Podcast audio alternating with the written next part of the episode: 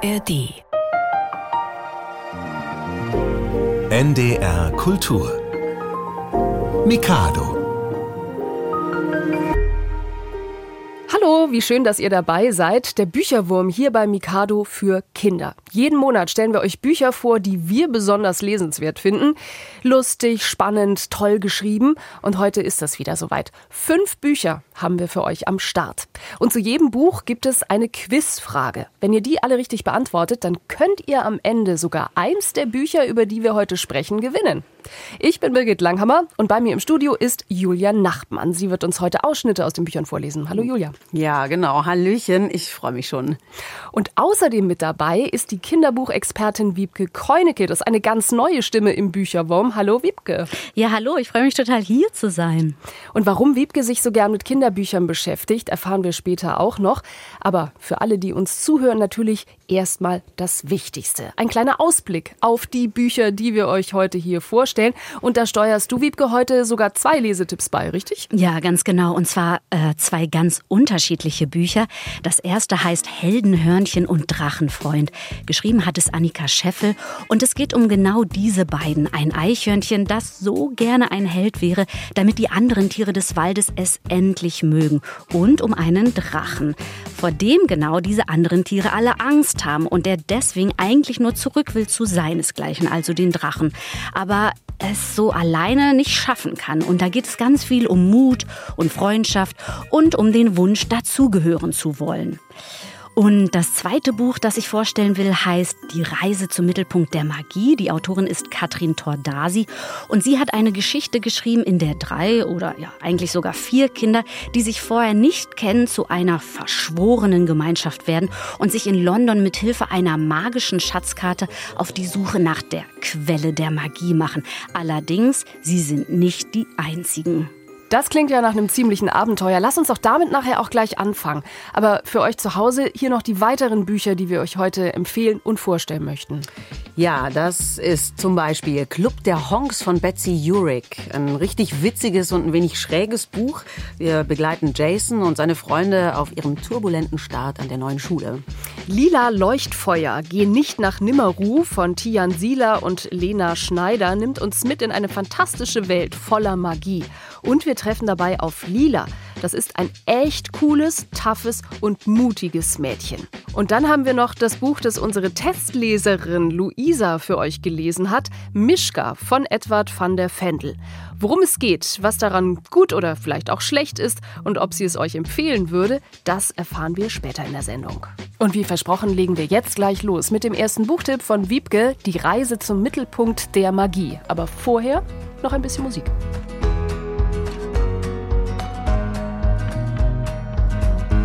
Hast du heute Zeit? Ich komm bei dir vorbei. Irgendwas fällt uns doch immer ein. Wir könnten schwimmen gehen oder einen Film ansehen. Egal was es ist, ich bin dabei. Wenn du an meiner Seite bist, wird alles leicht, was schwer war.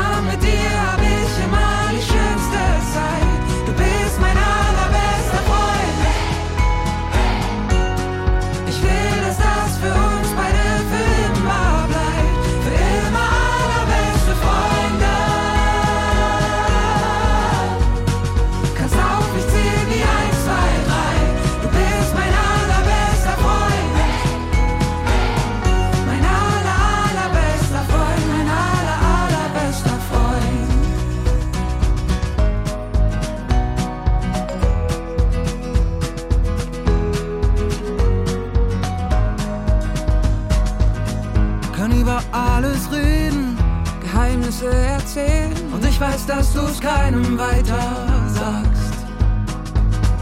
Und wenn mal einer fragt, was willst du denn von dem, dann weiß ich ganz genau, was ich dann sag.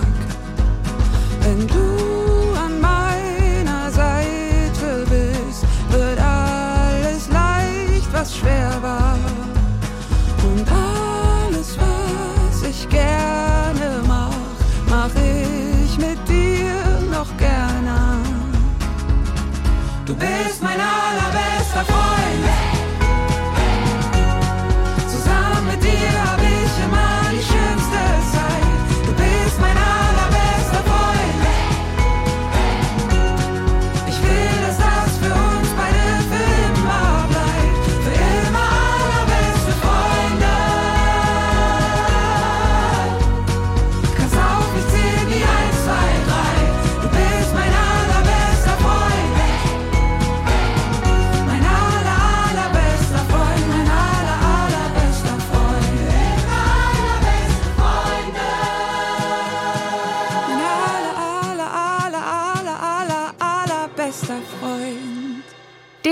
Mikado Bücherwurm hier. Wir haben euch heute wieder richtig guten Lesestoff mitgebracht. Wir reisen in magische Welten, erfahren, was gute Freundschaften ausmacht. Das alles erzählt in wirklich guten Geschichten. Und heute zum ersten Mal mit dabei ist meine Kollegin und Buchexpertin Wiebke Keunecke. Hallo nochmal nach Berlin. Hallo Wiebke. Hallo Birgit. Könnte man dich eigentlich als Büchernerd bezeichnen, der sowieso alles wegliest, was ins Bücherregal oder in den E-Reader passt? Oder was genau magst du an Kinderbüchern besonders gern? Ja, ich bin schon ein bisschen wählerisch, muss man sagen. Also ich gebe jedem Buch eine Chance, aber wenn es das, wenn es mich dann nicht in seinen Bann zieht, dann lege ich das tatsächlich auch mal weg. Aber genau das Gegenteil ist der Fall, wenn einen die Geschichte so richtig packt. Und ich finde einfach, das Gefühl ist das Schönste auf der Welt, entweder vorgelesen zu bekommen und sich anzukuscheln oder später auch ähm, selber zu lesen und dann so richtig einzutauchen in die Geschichte. So viel Begeisterung für Kinderbücher, das passt uns natürlich sehr gut in den Kram in dieser Sendung. Und ich bin wirklich gespannt auf deinen ersten Buchtipp. Ja, das erste Buch heißt Die Reise zum Mittelpunkt der Magie und verzaubert ähm, so Kinder ab zehn Jahren. Ist das also so eine Art Harry Potter für Jüngere? Also ja und nein. Witzigerweise spielt es ja auch in London. Also die Stadt scheint so Geschichten für Magie anzuziehen. Dabei stammt die Autorin aus Deutschland. Sie heißt Katrin Tordasi und liebt aber London. Doch, ich auch. Es ist eine wirklich tolle Stadt, oder? Ich, ich war ehrlich gesagt das letzte Mal mit 14 Jahren da. Aber ähm, sie lässt ihre Geschichte dort spielen. Und zwar auf eine ganz geschickte Art. Ähm, zwei ihrer drei Hauptdarsteller, die sind gerade erst selber nach London gezogen Mhm. und entdecken also die Stadt ganz neu. Und ja, und wir Lesende damit eben auch. Das macht richtig Spaß.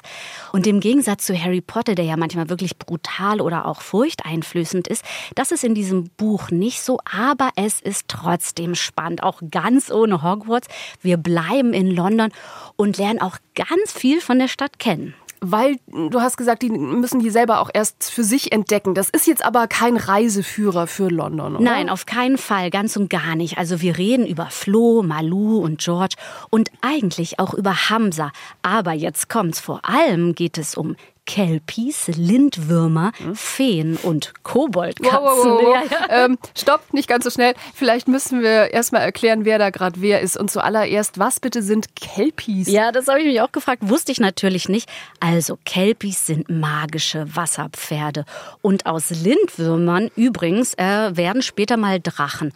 Und ja, das Ganze, das weiß ich von einer Kryptozoologin, die auch im Buch vorkommt. Okay. Also, ja, pass auf, also einer Frau, die sich mit Tierarten und Wesen befasst, deren Existenz, naja, nur schwach oder zweifelhaft belegt ist. So ähnlich wie Nessie in Loch Ness, aber darüber können wir ein anderes Mal reden. Ich schweife ab. Lass uns doch alles mal der Reihe nachmachen. Sehr gerne. Also, die Geschichte beginnt mit Flo, einem Mädchen, das mit ihrem Vater und dessen neuer Lebenspartnerin nach London zieht. Und ebenfalls neu in der Stadt ist Malou, die zunächst halt ihre Nachbarin ist, im Nebenhaus wohnt, bei ihrer Oma, übergangsweise. Denn Malous Eltern, die machen gerade so einen richtig großen Umzug vom Leben auf dem Land mit tollem Garten und Gärtnerei, was Malou alles sehr geliebt hat, jetzt in diese große Stadt, die Malou zunächst furchtbar findet. Lass mich raten, die beiden werden schnell Freundinnen. Ja, genau. ähm, Und das Tolle ist, beide sind aber total unterschiedlich. Malou ist eher zurückhaltend, durchdenkt Konsequenzen, fragt lieber einmal mehr einen Erwachsenen. Und die Flo, die ist das komplette Gegenteil. Okay, ich glaube, die Figuren sind klar, dann lass uns doch mal reinhören. Julia Nachtmann liest für uns aus Die Reise zum Mittelpunkt der Magie.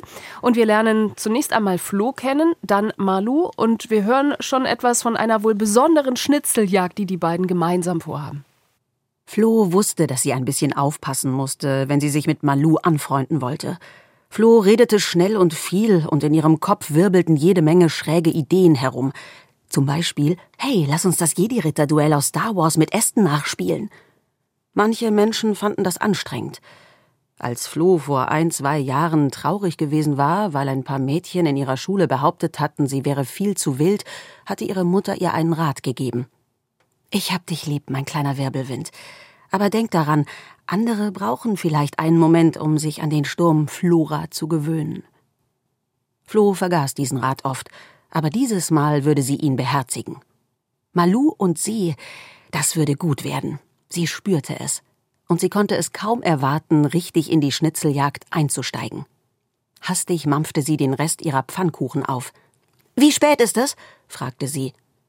Zehn Minuten und einen Stapel Pfannkuchen später, als du zuletzt gefragt hast, antwortete Papa. Mit anderen Worten, fünf vor neun. Flo sprang auf und gab ihm einen klebrigen Blaubeerkuss auf die Wange. Na, danke, stöhnte ihr Papa, schlang jedoch gleichzeitig seinen Arm um Flo und drückte sie an sich. Pass auf dich auf da draußen, ja? bat er und wischte einen Pfannkuchenkrümel von seinem Kreuzworträtsel. Geht klar, versprach Flo. Ein klitzekleines schlechtes Gewissen hatte sie schon, weil sie ihren Papa anflunkerte, aber ihre Bedenken verflogen, sobald sie an Wanderleys wundersamen Wegweiser dachte. Ich geh Zähne putzen, verkündete sie und streckte dann ihre Zunge heraus. Ist meine Zunge blau? nuschelte sie. Blau wie Tinte, lachte ihr Papa. Los mit dir, Chaoskind. Malu stand an der Bushaltestelle und bereute alles.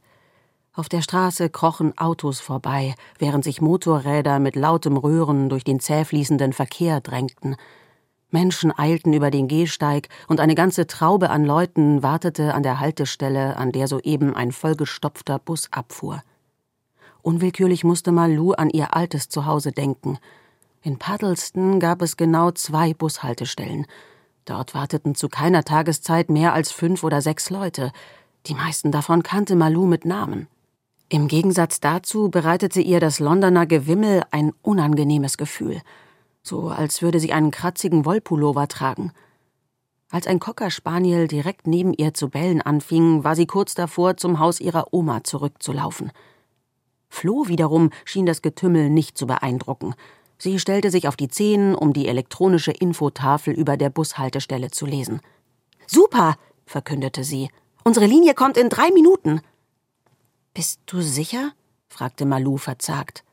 Klar, erwiderte Flo. Ich habe mir gestern noch die richtige rausgesucht. Schau. Sie zog einen Fahrplan aus der Seitentasche ihres Rucksacks und hielt Malu eine Seite mit sich wild überkreuzenden bunten Linien unter die Nase. Das äh, sieht ziemlich chaotisch aus, sagte Malu. Flo zuckte mit den Schultern.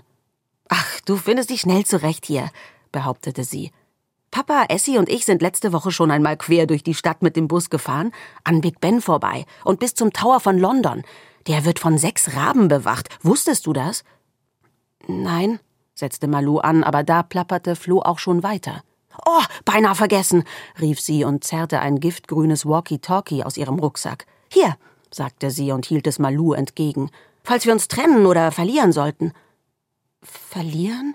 Wiederholte Malu, doch bevor diese schreckliche Vorstellung sich festkrallen konnte, zupfte Flo sie am Ärmel. Unser Bus! rief sie und zog Malu zu der Schlange vor dem Buseinstieg. Malu klammerte die Hand um das Walkie-Talkie und fragte sich, worauf um Himmels willen sie sich eingelassen hatte.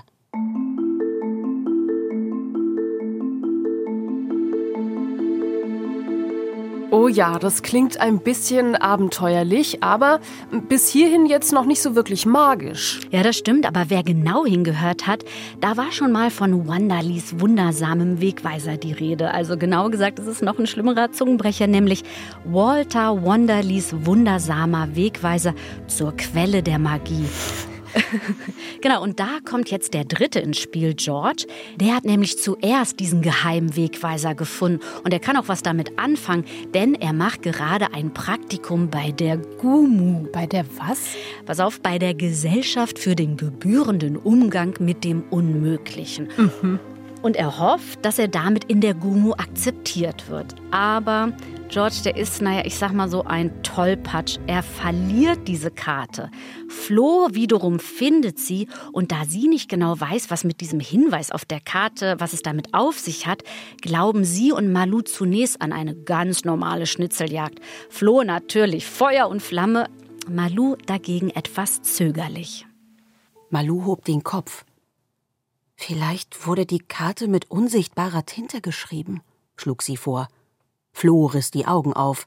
Mit was? Sowas gibt's? Malu zuckte mit der Schulter. Einer meiner Lehrer hat uns mal gezeigt, wie man welche macht, sagte sie. Am einfachsten funktioniert es, wenn du mit Milch oder Zitronensaft auf ein weißes Blatt Papier schreibst. Flo pfiff durch die Zähne. Unsichtbare Tinte. Und äh, wie wird die wieder sichtbar? Unser Lehrer hat unsere Papierseiten damals kurz auf eine Herdplatte gelegt, erzählte Malu. Da musst du echt aufpassen, damit nichts ankokelt. Aber wenn du es richtig anstellst, sorgt die Hitze dafür, dass die unsichtbare Tinte braun wird, wie auf der Karte hier. Verlegen hielt Malu Flo die Karte hin. Ich kann mich aber auch täuschen. Flo jedoch hatte ein begeistertes Funkeln in den Augen. Warte mal, Sie ließ Malu mit der Karte stehen und lief an der Brüstung entlang zu einem Rucksack. Kurz kramte sie darin herum, dann kam sie mit einem Feuerzeug zurück. Erschrocken drückte Malu die Karte an sich und wich einen Schritt zurück. Das dürfen wir nicht alleine machen. Erwachsene sollten bei sowas dabei sein. Flo ließ sich jedoch nicht bremsen. Wir sind super vorsichtig, sagte sie. Du weißt doch bestimmt, wie es geht. Malu zögerte. Sie wusste genau, dass sie das nicht tun sollte aber irgendwie war Flo's Begeisterung ansteckend. Und wenn sie wirklich vorsichtig waren, konnte bei den ganzen Pfützen hier draußen eigentlich nichts passieren. Okay, lenkte sie ein. Dann halt du das Feuerzeug und ich die Karte. Mega! Flo grinste und ließ die Flamme des Feuerzeugs hochspringen. Ganz behutsam hielt Malu die Karte einen Finger breit über die Flamme und bewegte sie hin und her. Zwei Sekunden später sog sie scharf die Luft ein und Floh jauchzte auf. Auf der Karte erblühten Straßen, Flusswindungen und Häuserblocks wie kaffeebraune Blüten. Es dauerte nicht lang, da war das ganze Papier mit einem Stadtplan bedeckt. Floh schaltete das Feuerzeug aus. Andächtig starrten die beiden auf die Karte. Heilige Himbeerschnitte, flüsterte Floh.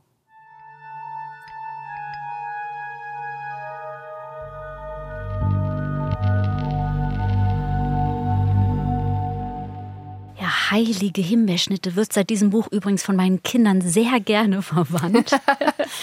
Der Clou ist nämlich, mit jedem gelösten Rätsel erscheint wie von Geisterhand ein neues Rätsel. Und spätestens jetzt schwant den Mädchen, hier ist Magie im Spiel.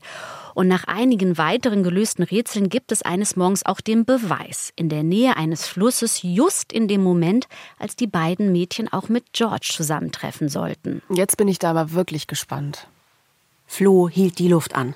Ganz vorsichtig drehte sie sich um, sah zum Gebüsch, dann glitt ihr Blick auf den Uferweg. Die Schmetterlinge in ihrem Bauch wirbelten in die Höhe. Das Laub, das am Rand des Weges gelegen hatte, war in Bewegung geraten. Trockene Blätter rutschten über den Asphalt und formten ein Muster. Einen Pfeil, um genau zu sein. Einen braunen Blätterpfeil, der direkt aufs Wasser zeigte. Flo's Schmetterlinge flatterten so aufgeregt, dass ihr ganzer Körper kribbelte. Es passierte. Es passierte wirklich. Flo lief zu dem Pfeil, umrundete ihn einmal und folgte dann der Richtung, in die seine Spitze zeigte. Sie trat so dicht an den Kanal, dass die Spitzen ihrer Turnschuhe über den Rand des Uferwegs hinausragten. Das Wasser schimmerte im Morgenlicht wie ein flüssiger Smaragd. Wenige Meter vor Flo kräuselten sich Wellen, schwach erst, dann stärker, bis sie einen Strudel bildeten. Flo schlang die Hände ineinander und drückte sie an ihre Brust. Langsam, ganz langsam hoben sich zwei dunkle, schlanke Spitzen aus dem Wasser. Ohren. Flo stieß ein Jauchzen aus, als eine flache Stirn folgte.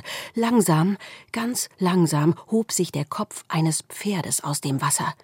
Flo presste sich die Hand vor den Mund. Der Kopf schob sich ein Stück höher in die Luft und zwei Augen, die wie Perlmutt schimmerten, blickten Flo direkt an. Hallo, flüsterte Flo atemlos. Hallo, ich hab nach dir gesucht. Sie ließ sich in die Hocke sinken. Am liebsten hätte sie die Hand ausgestreckt, befürchtete jedoch, dass sie die Kreatur verscheuchen würde. Hm, fing sie an und schluckte. Magst du vielleicht ein bisschen näher kommen? Das Pferd blieb, wo es war, schnippte jedoch aufmerksam mit den Ohren. Da fiel Flo die Aufgabe auf der Karte ein: Schwimm mit den Pferden, die keine Wiesen kennen. Das war ihre Chance. Rasch kroch sie näher ans Ufer und behielt dabei das Pferd im Auge. Bitte geh nicht weg, bat sie. Ich tu dir auch nichts, versprochen. Sie war kurz davor, mit Schuhen, Klamotten und allem in den Kanal zu hüpfen, da erhob sich das Kelpie noch weiter aus dem Wasser. Gebannt von dem Anblick erstarrte Floh mitten in der Bewegung. Die Mähne des Kelpies war wirr und glänzte feucht wie Seetang. Das Licht schimmerte auf seinem Fell. Floh starrte auf die Kiemen an der Seite des schlanken Halses, als das Wasserpferd wieder ein Stück zurück in den Kanal sank. Es schwamm auf sie zu. Floh konnte ihr Glück kaum fassen.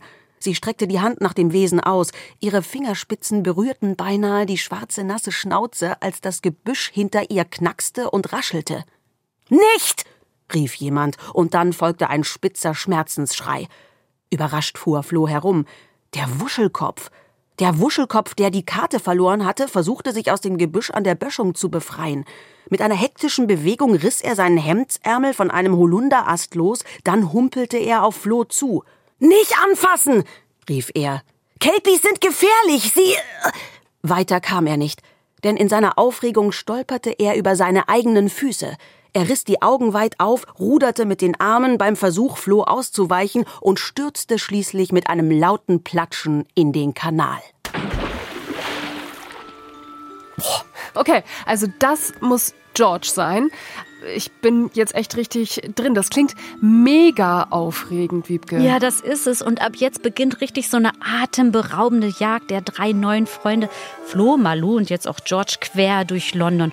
Und immer ist ihnen diese Gumu auf den Fersen, diese Gesellschaft für den gebührenden Umgang mit dem Unmöglichen. Welche Ziele verfolgt die eigentlich wirklich? Und was hat es mit eben diesen Kelpies, aber auch Feen, Koboldkatzen oder auch Meermännern auf sich? Also, das ist spannend und toll und im besten Sinne bezaubernd, sogar verzaubernd, mit tollen Kindern, die alle ganz unterschiedlich sind, aber im Zweifel für die Freundschaft über ihre Schatten springen würden. Und das Ganze heißt Die Reise zum Mittelpunkt der Magie von Katrin Tordasi. Erschienen ist es im Fischer Sauerländer Verlag und so wie ich dich verstehe, eine absolute Leseempfehlung. Ja, definitiv tolles Buch. Empfohlen ist es ja ab zehn Jahren. Ich habe es aber auch ohne Probleme mit einem Achtjährigen gelesen. Und am Ende gibt sogar noch ein Kurzglossar, das Lexikon der seltsamen Tiere, leckeren Süßigkeiten und anderen wichtigen Wörtern. Wie Gumu wahrscheinlich.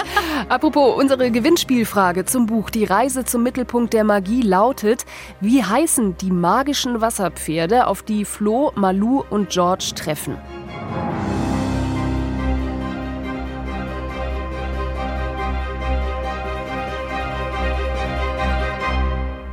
Ihr hört den Mikado Bücherwurm, unsere März-Ausgabe mit vielen Buchtipps für Kinder. Und wir hören jetzt mal rein, welches Buch es noch in unsere persönliche Top 5 der Bücher im Monat März geschafft hat. Hier kommt unser Buchtipp Nummer 2.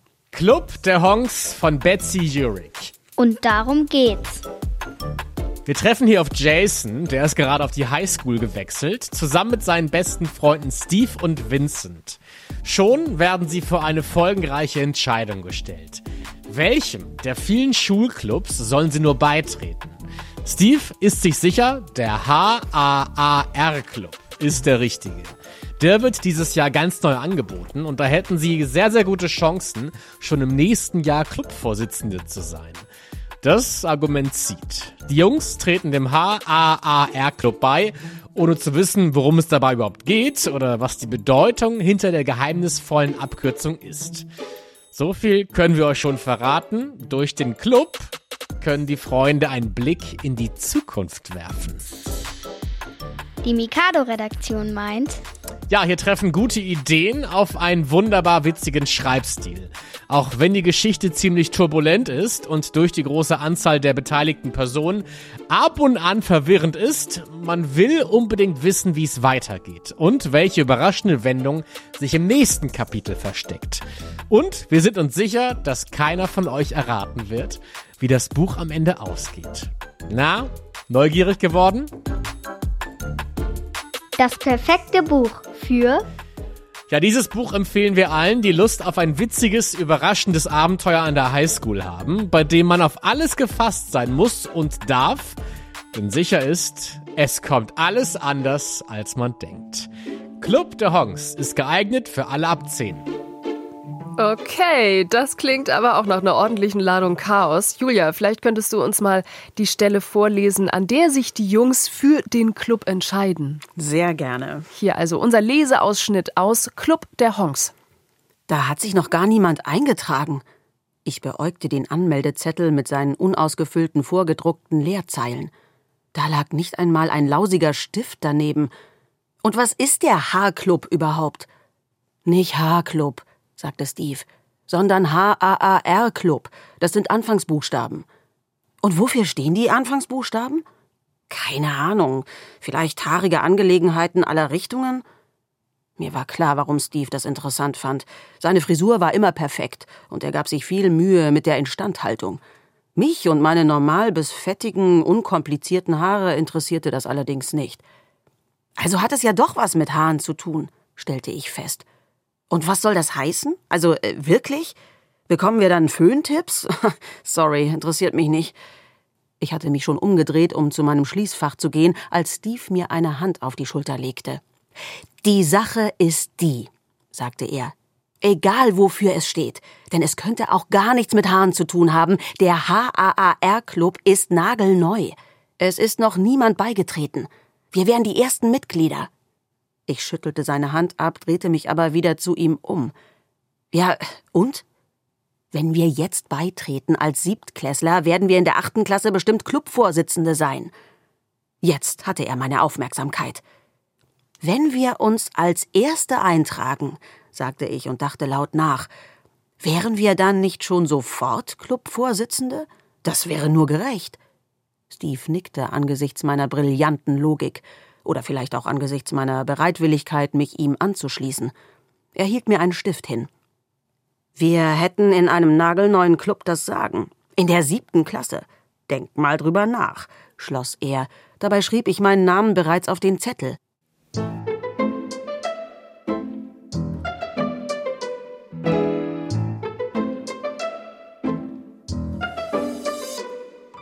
Das war Club der Honks von Betsy Jurich, übersetzt von Susanne Just und erschienen im Wow Books Verlag. Wir haben dazu noch folgende Gewinnspielfrage für euch vorbereitet. Wie lautet die Abkürzung für den Club, dem Jason und seine Freunde beitreten? Der Mikado Bücherwurm ist hier mit Buchtipps aus der NDR Kinderredaktion. Und die Bücher, die wir euch heute empfehlen, da geht es um viel Freundschaft, um Sehnsüchte und ganz oft auch um den Wunsch, so gemocht zu werden, wie man ist. Und das alles verpackt in fantastische Abenteuer, manchmal sogar in magische. Und das Tolle ist, wir reden nicht nur über die Bücher, nein, wir lesen auch daraus vor, damit ihr schon mal einen Eindruck bekommt von den Geschichten, die da erzählt werden.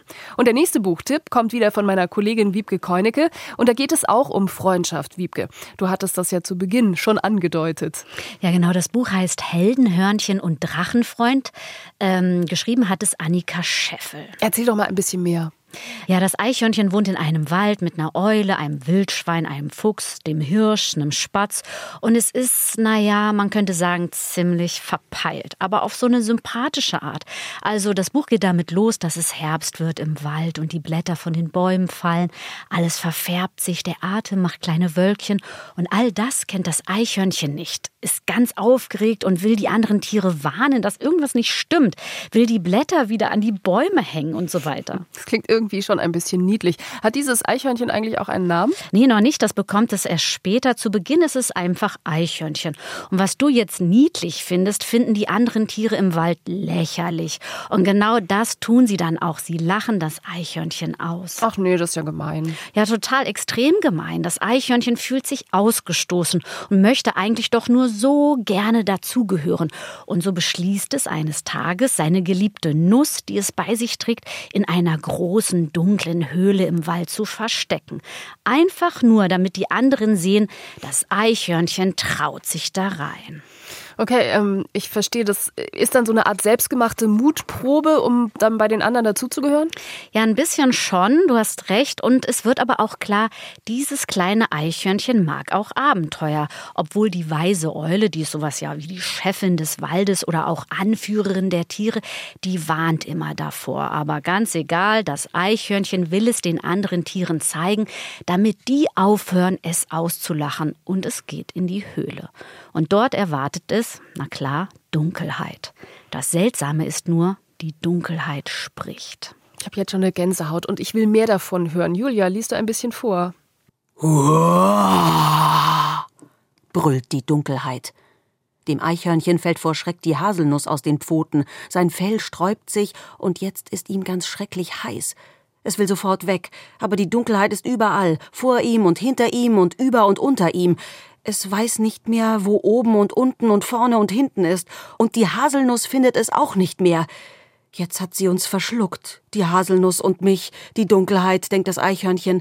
Die Eule hatte recht, wie immer. Abenteuer sollte man nicht mögen.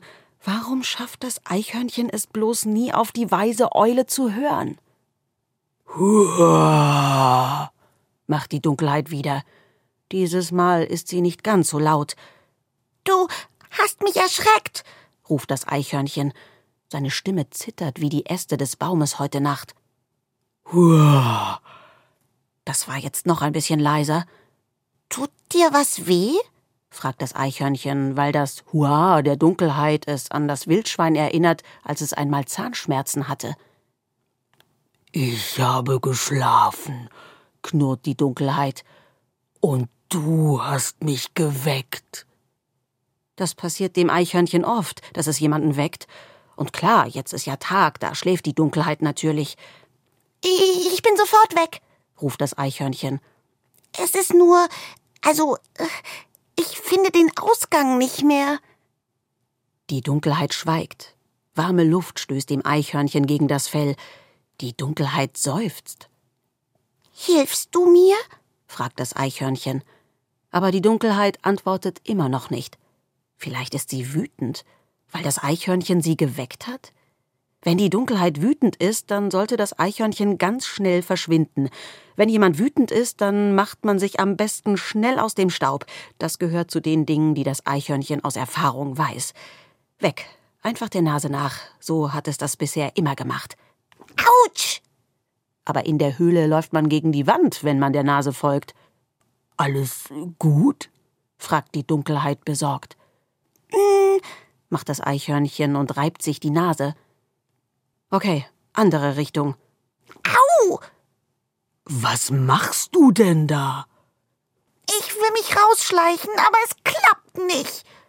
Oh, macht die Dunkelheit, und das Eichhörnchen findet, dass sie ein bisschen traurig klingt.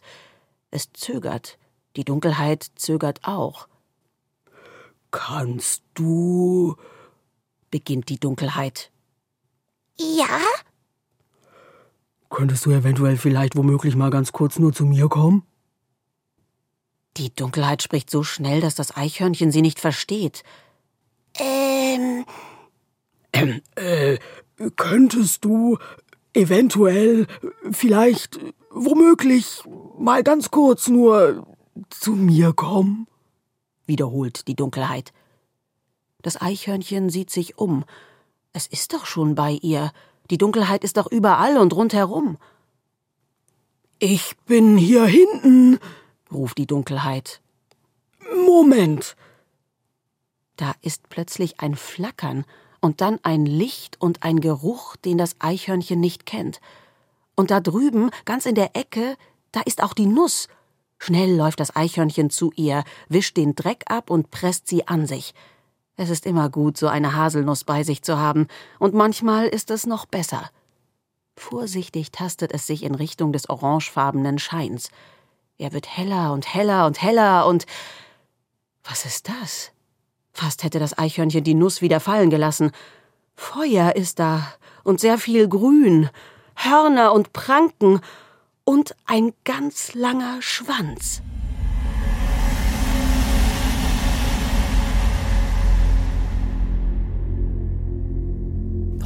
Feuer, viel Grün, Hörner, Pranken und ein ganz langer Schwanz. Ähm, da ist eigentlich schon klar, wer da in der Höhle wohnt, oder? Ja, ein Drache, ne? Da kann man schon drauf kommen. Und was passiert jetzt? Ein großer Kampf? Nee, der Drache, der da aufgewacht ist, der hat mehrere Jahrhunderte geschlafen. Jetzt ist er aufgewacht und entpuppt sich als ganz friedlich. Ein Riesenvieh, wie das Eichhörnchen ihn zuerst nennt, das aber total sanftmütig ist. Moment, wir sprechen ja über Freundschaft heute. Die beiden werden also Freunde, haben sich gegenseitig, brauchen keinen anderen mehr und fertig. Geschichte zu Ende, Ende gut, alles gut. Ja, gebe ich zu, ähm, habe ich auch erst so gedacht und da habe ich mich gewundert, dass an dieser Stelle im Buch noch so viel Buch übrig ist.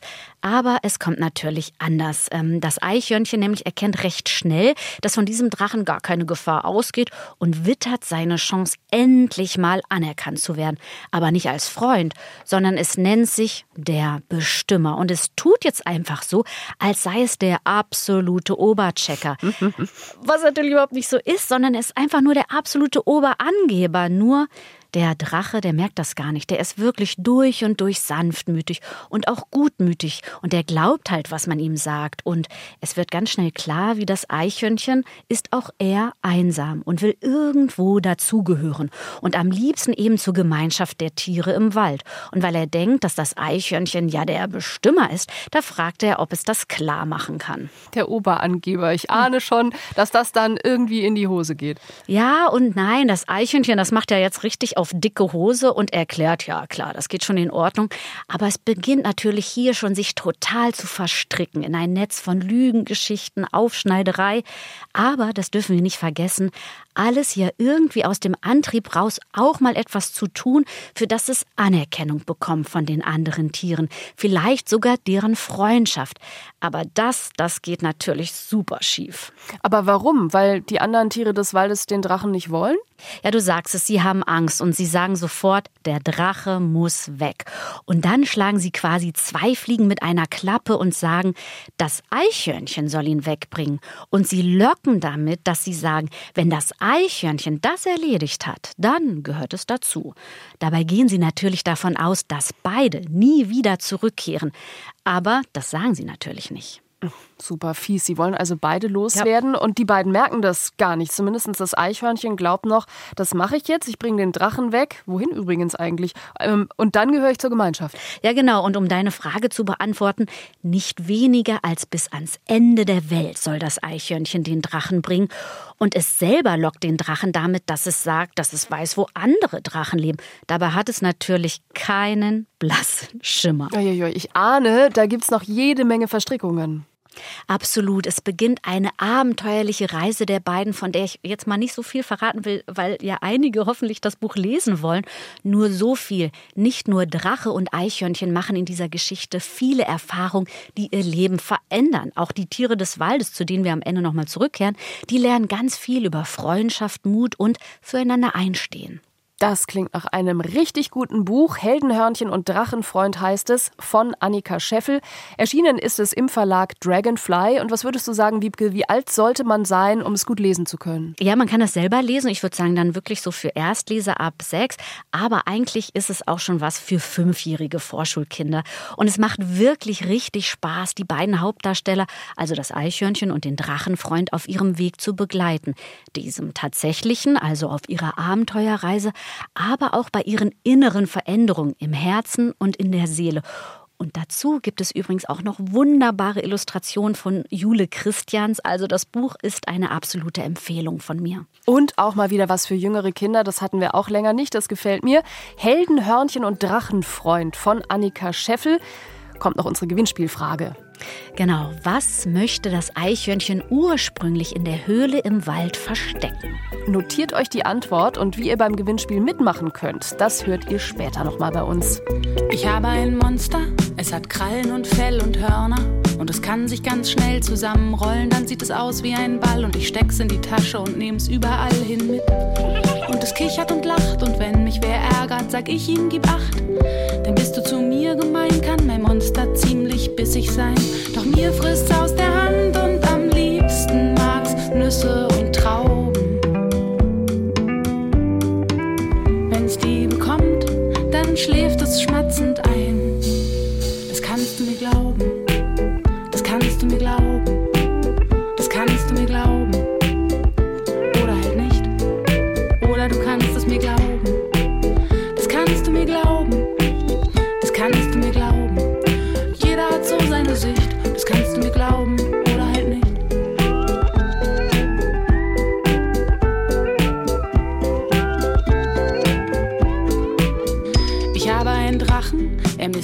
Misst 4,10 Meter zehn und auf seinen Rücken passen bequem fünf Kinder, vielleicht sogar acht. Und er fliegt sehr schnell, doch er fliegt nur bei Nacht, damit sich auf der Straße keiner erschreckt. Zwei Köpfe hat er, wovon er einen versteckt. Er klopft, ich mache das Fenster auf, steck aus dem dritten Stock auf seinen Rücken rauf.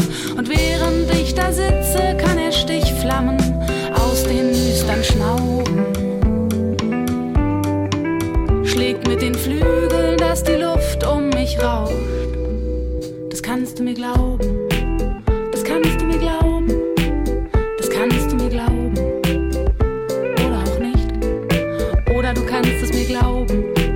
Das kannst du mir glauben. Das kannst du mir glauben. Jeder hat so seine Sicht. Das kannst du mir glauben. Oder halt nicht.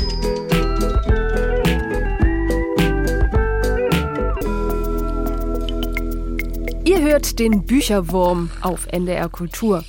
Buchtipps der NDR Kinderredaktion. Chaotische, lustige und auch magische Geschichten hatten wir heute schon und jeden Monat lassen wir auch ein Buch von Kindern testlesen. Luisa hat das mit Mischka gemacht, so heißt unser Buch des Monats März von Edward van de Vendel und Anush Ehlmann. Und bevor wir von Luisa gleich selber hören, wie sie das Buch fand, lesen wir schon mal rein. Oder noch besser, wir lassen uns vorlesen. Bitte schön, Julia. Ja. Es war der erste Abend in unserem eigenen Haus. Meine drei großen Brüder redeten durcheinander und ich blickte auf den Teller vor mir auf dem Esstisch, dann auf das große Fenster und die Wände. Manchmal bin ich etwas langsam, glaube ich, denn erst jetzt wurde es mir wirklich bewusst.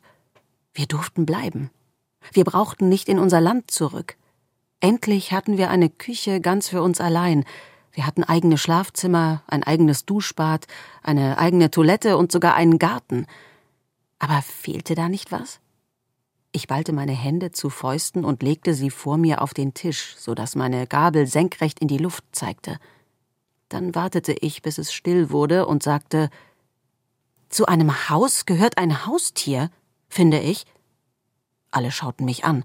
Meine Brüder grinsten alle drei gleichzeitig. Das ist mal wieder typisch Roja, sagten sie. Und bestimmt sollen wir uns dann darum kümmern. Hm, machte Papa und fuhr sich mit der Hand über den Schnurrbart. Es ist eigentlich eine schöne Idee, sagte Mama. An was für ein Tier hattest du denn gedacht? Eine Schlange, brummte Bashir, mein ältester großer Bruder. Einen kleinen Igel, sagte Hamayun, mein mittlerer großer Bruder. Einen Komodowaran, rief Navid, mein jüngster großer Bruder, aber es war meine Idee gewesen, also durfte ich bestimmen. Ich sagte etwas Kleines zum Streicheln. Ich sagte weiß. Ich sagte ein Kaninchen.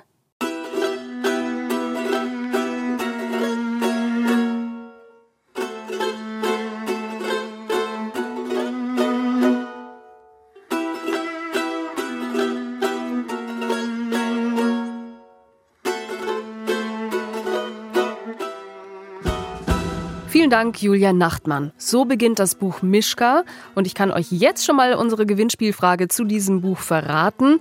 Was meint Roja, was fehlt unbedingt noch in ihrem neuen Zuhause? Die Antwort könnt ihr im Hinterkopf schon notieren. Wenn ihr an unserem Gewinnspiel teilnehmen wollt, erklären wir dann später nochmal genauer, wie das funktioniert. Vorher wollen wir aber noch genauer wissen, wie es weitergeht in unserem Buch Mischka, dem Buch des Monats. Und Mischka, so viel sei schon verraten, das ist das Kaninchen von Roja. Über das Buch habe ich mit unserer Testleserin in diesem Monat gesprochen, und zwar Luisa. Hallo. Hallo. Wo erwischen wir dich? Wo wohnst du? Wie alt bist du? Ich wohne in Metten ähm, und ich bin neun Jahre alt. In welche Klasse gehst du? In die vierte. Okay.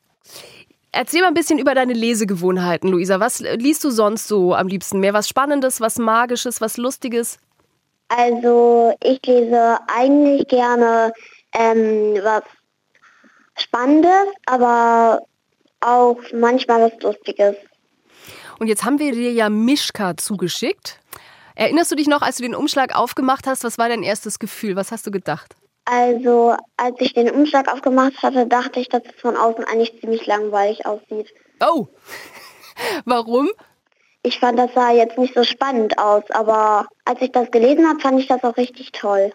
Also das Cover quasi hat dir nicht so gut äh, gefallen. Das ist gezeichnet, da sieht man ein Mädchen und es hat ein Kaninchen in der Hand. Ja, also das Kaninchen hat mir gut gefallen, aber das Mädchen auch, aber ich fand von außen sah das dann noch nicht so spannend aus. Hätte sonst nicht dein Interesse geweckt, aber jetzt hast du es ja für uns gelesen und wir hier haben gerade schon einen Ausschnitt gehört, dass Roja, so heißt das Mädchen, drei Brüder hat. Sie möchte ein Haustier, die Brüder wollen eine Schlange oder ein Komodowaran, aber sie sagt, eigentlich hätte sie lieber gern was Kuscheliges und dann bekommt sie wirklich ein Kaninchen? Wie ist die Geschichte? Ähm, die Geschichte geht darum, um eine Familie, die aus Afghanistan geflüchtet ist, nach den Niederlanden. Und Roja ist auch neun Jahre alt und sie hat drei Brüder. Und es geht darum, dass das Kaninchen ausgebüxt ist und am Ende finden sie das dann wieder. Also sie bekommt ein Haustier und rund um dieses Haustier ranken sich dann viele Geschichten, die auch mit dieser Flucht aus Afghanistan zu tun haben. Ja ähm, am Ende, also ungefähr ganz am Ende, erzählen auch noch ähm, die drei Brüder von Roja und Roja ihrer ganzen Klasse, äh, wie das mit der Flucht war. Und jetzt bist du ja genauso alt wie Roja. Musstest du darüber nachdenken, wie das so ist, wenn man seine Heimat, sein Zuhause, in dem Fall ist sie ja geflohen aus Afghanistan, wenn man das verlassen muss? Also ich habe tatsächlich darüber nachgedacht, aber äh, so richtig vorstellen konnte ich mir das also schon ein bisschen, aber nicht so Richtig. Mhm. Das ist gar nicht so einfach zu lesen, meine ich damit auch. Ne? Das ist jetzt kein, kein, erstmal keine super lustige Geschichte, aber es geht darum, dass sie hier auch ankommen und Freunde kriegen. Ja. Wer Roja Mädchen, mit dem du befreundet sein wolltest? Mm, ja. Was macht die so aus, wenn du, wenn du vielleicht Roja noch mal ein bisschen beschreibst? Äh, Roja, die ist sehr, sehr tierlieb auf jeden Fall. Versteht auf jeden Fall mehr von Tieren als ihre Brüder und auf jeden Fall nett und mutig auch. Mutig sogar. Warum? Weil ähm, zum Beispiel, als sie bei der Frau war, die ihr Kaninchen gefunden hat, hat sie ähm, sie unterbrochen und ziemlich laut ihr etwas gesagt. Und das hätte ich zum Beispiel nicht gemacht. Okay. Ah, ich merke schon, super, Luisa, du willst nicht spoilern, ne? Wir dürfen ja jetzt auch nicht zu viel erzählen, weil wir wollen ja das andere, das Buch auch noch lesen. Dafür bräuchten wir jetzt aber erst noch mal deine Kompletteinschätzung. Also, ist das ein Buch, das du weiterempfiehlst? Auf jeden Fall. Weil ich finde, es stellt auch so ein natürliches Familienleben dar. Und das finde ich auch sehr, sehr schön. Und wem würdest du es empfehlen? Also ist das ein Buch für alle in deinem Umfeld oder wo würdest du sagen, für die ist es besonders geeignet? Also ich finde so ab neun Jahren, weil ich fand die Namen auch sehr, sehr schwer, ähm, weil am Anfang hatte ich auch immer Ronja gesagt, mhm. weil Roja, den Namen kannte ich gar nicht. Und die Brüder haben wir gerade in unserem Ausschnitt äh, gehört, der große, der mittlere, äh, der kleine große. Da geht es auch ein bisschen durcheinander bei so vielen Geschwistern. Ja. Aber dann hast du dich eingefunden nach einer Zeit. Ja, aber ich würde sagen, auch mit sechs oder sieben oder acht könnte man das auch lesen, aber am besten auch von einem Erwachsenen vorgelesen, würde ich empfehlen. Okay, vielleicht noch ganz zum Schluss, wie lange hast du gebraucht? War das schnell zu lesen oder hat es ein bisschen gedauert? Also die Hälfte habe ich ähm, so mit meinen Eltern zusammen gelesen, aber am einen Abend habe ich dann ungefähr die restliche Hälfte zu Ende gelesen, ähm, weil das war gerade so spannend und dann konnte ich nicht einschlafen und dann habe ich den Rest gelesen. Weggesuchtet nennt man sowas, glaube ich, wenn es so spannend ist, dass man nicht aufhören kann zu lesen. Luisa, mhm. herzlichen Dank, dass du Test gelesen hast für uns. Dankeschön für deine Rezension für Mischka. Bitte. Und ich wünsche dir weiterhin viel Spaß beim Lesen. Dankeschön. Tschüss. Tschüss.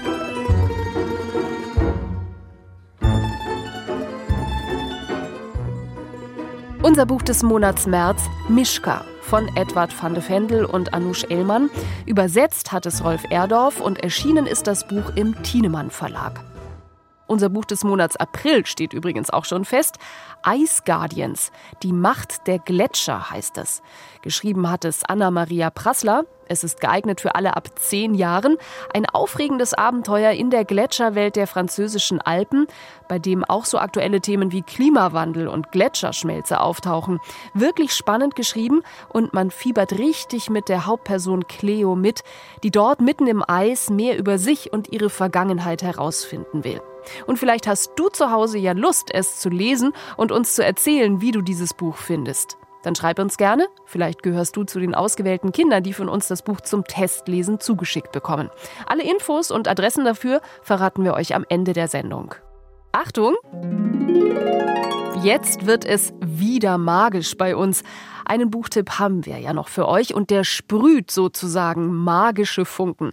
Lila Leuchtfeuer, geh nicht nach Nimmeruh erzähle ich vielleicht gar nicht so viel vorweg. Wir hören direkt rein und lernen Lila aus dem Städtchen Siebenwirbelwinde kennen. Es war kein Tag wie jeder andere. Lila Leuchtfeuer hatte gerade erst die kleegrünen Augen aufgeschlagen, doch schon spürte sie, dass etwas ungewöhnlich war. Sie stieg aus dem Bett, stieß die Fensterflügel auf und blickte auf die engen Gassen von Siebenwirbelwinde. Alles schien völlig normal. Kater Teufelchen, der allen und niemandem im Dorf gehörte, machte seine tägliche Pechrunde durch die Nachbarschaft. Auf dem blauen Sessel in der Ecke schlummerte Lilas Freund Willi, den man, wenn man es nicht besser wusste, für ein Eichhörnchen halten musste. Auf Zehenspitzen, um ihn nicht zu wecken, durchquerte Lila das Zimmer und trat in den Flur. Und da merkte sie, was anders war. Das Haus war still. Normalerweise lärmte ihr Vater morgens in der Küche. Obwohl er während seiner Arbeit als Magichaniker immer feinfühlig und bedacht handelte, ließ er seiner Energie im Haus gerne freien Lauf. Er knallte mit den Türen der Küchenschränke, er klapperte mit der Pfanne, wenn er Rührei machte, er warf das Besteck scheppernd auf den Esstisch. Nichts davon hörte Lila an diesem Morgen. Außerdem war es kalt im Haus, ihr Vater hatte offenbar noch nicht die Heizwanze geweckt. Ihre Mutter war als fahrende Händlerin viel unterwegs und würde erst in ein paar Wochen wieder zu Hause sein. Doch wo war ihr Vater? Barfuß lief sie im Schlafanzug die kalte, enge Steintreppe hinunter zur Küche. Die Wanduhr zeigte sieben an. Die ganze Situation war ausgesprochen ungewöhnlich. Gustav, die Heizwanze, schlief in einem Korb neben dem Herd. Er war etwa so groß wie ein Dackel, hatte aber im Gegensatz zu einem Hund sechs Beinchen, die er in alle Richtungen von sich gestreckt hatte. Als Lila sanft auf seinen schildförmigen Insektenpanzer klopfte, begann er mit den Fühlern in der Luft zu tasten. Gustav, machst du bitte warm? bat ihn Lila, woraufhin der Körper der Heizwanze sofort orange aufglühte. Eine wohlige Wärme breitete sich in der Küche aus und umarmte Lila, die sich direkt ein wenig besser fühlte aber die Unruhe in ihrem Bauch summte immer noch wie ein Bienenstock. Wo war Papa? Da fiel ihr ein Blatt Papier auf dem Esstisch auf. Lila las, was ihr Vater in seiner krakeligen Schrift darauf geschrieben hatte. Meine liebe Lila, ich musste dringend aufbrechen. Der königliche Zauberspiegel hat einen Kratzer im Glas. Eigentlich nicht der Rede wert, aber du weißt ja, wie empfindsam die Spiegel sind. Der hier soll vor Angst schon ganz trüb und angelaufen sein. Die Königin macht sich große Sorgen um ihn. Ich bin in sieben Tagen zurück. Übe am Zauberkessel weiter. Ich erwarte, dass er voll funktionstüchtig ist, wenn ich zurückkehre. Sollten Kunden in die Werkstatt kommen, so sag ihnen bitte, dass ich mich sofort um ihre Anliegen kümmere, wenn ich zurück bin. Versuche nicht, einen der Aufträge selbst zu bearbeiten. Wir erinnern uns beide, was passiert ist, als du es das letzte Mal versucht hast. Der Rattenfänger ist gerade so mit seinem Leben davongekommen, nachdem du seine Flöte repariert hattest. Pass auf dich auf und höre auf Hubert. Es liebt dich, dein Papa.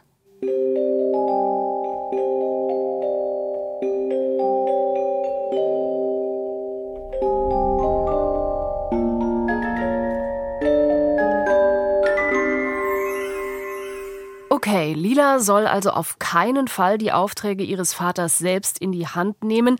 Irgendetwas sagt mir, dass es vermutlich anders kommen wird. Wir hören mal, was die Redaktion zu dem Buch sagt. Lila Leuchtfeuer, geh nicht nach Nimmeru. Von Tian Sila und Lena Schneider. Und darum geht's. Hier spielt Lila die Hauptrolle. Als ihr Vater, ein Magichaniker, spontan auf Geschäftsreise gehen muss, übernimmt sie, ja, verbotenerweise seine magische Werkstatt. Sie hat aber auch keine wirkliche Wahl. Denn plötzlich steht ausgerechnet die furchterregende Hexe Trimmebunda vor ihrer Tür und muss dringend ihr Flugfass repariert bekommen. Da kann Lila nicht Nein sagen und so begibt sie sich in ein lebensgefährliches und super spannendes Abenteuer. Auf die Reise nach Nimmeru. Ja, zum Glück hat sie wunderbare Freunde an ihrer Seite, aber kann dieses Wagnis wirklich gut ausgehen? Die Mikado-Redaktion meint, ein freches, liebenswürdiges, kluges Mädchen in der Hauptrolle einer fantastischen Abenteuergeschichte. Finden wir auf jeden Fall super. Das Buch ist spannend und mitreißend geschrieben und schenkt großen und kleinen Lesern und Leserinnen einfallsreiche und bezaubernde Figuren. Zum Beispiel den Waldgeist, der wie ein Eichhörnchen aussieht und den lebendigen Hammer Hubert. Das perfekte Buch für für alle ab neun eine ganz klare Leseempfehlung. Ein fantasievolles Abenteuer, das uns mit auf eine Reise in eine andere Welt nimmt, in der wir erfahren, was Freundschaft und Zusammenhalt bedeuten. Dass man viel mehr schaffen kann, als man manchmal denkt und dass großer Mut am Ende eben doch belohnt werden kann. Aber aufgepasst, ein wenig gruselig wird es zwischendurch. Im Zweifelsfall lieber gemeinsam mit Eltern oder Freunden lesen. Lila Leuchtfeuer, geh nicht nach Nimmeru. Erschienen ist das Buch im Julius Belz GmbH und Co. KG Verlag. Und auch hierfür haben wir natürlich noch eine Gewinnspielfrage. Nämlich, wie heißt der lebendige Hammer, der Lila auf ihrer abenteuerlichen Reise begleitet?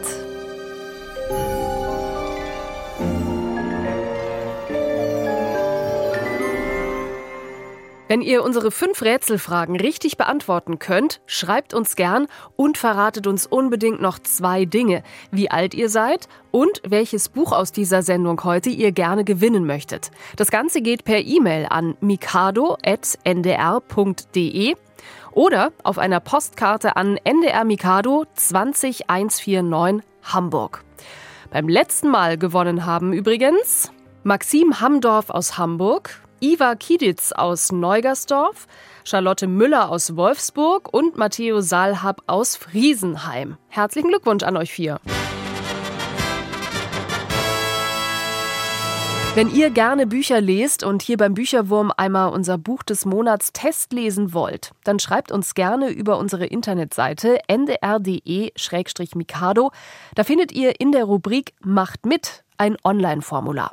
Das einfach ausfüllen und mit ein bisschen Glück schicken wir euch dann eines der kommenden Bücher des Monats zu und sind gespannt, wie ihr es findet. Also, wer Lust hat, wir freuen uns schon auf eure Bewerbungen.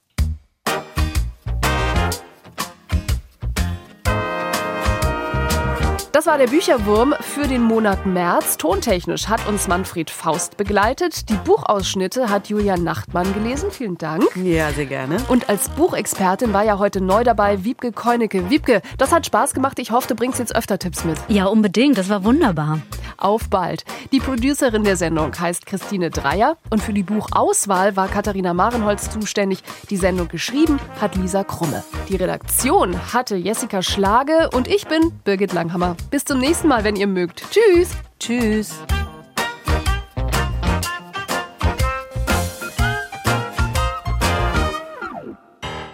Das war ein Podcast vom NDR.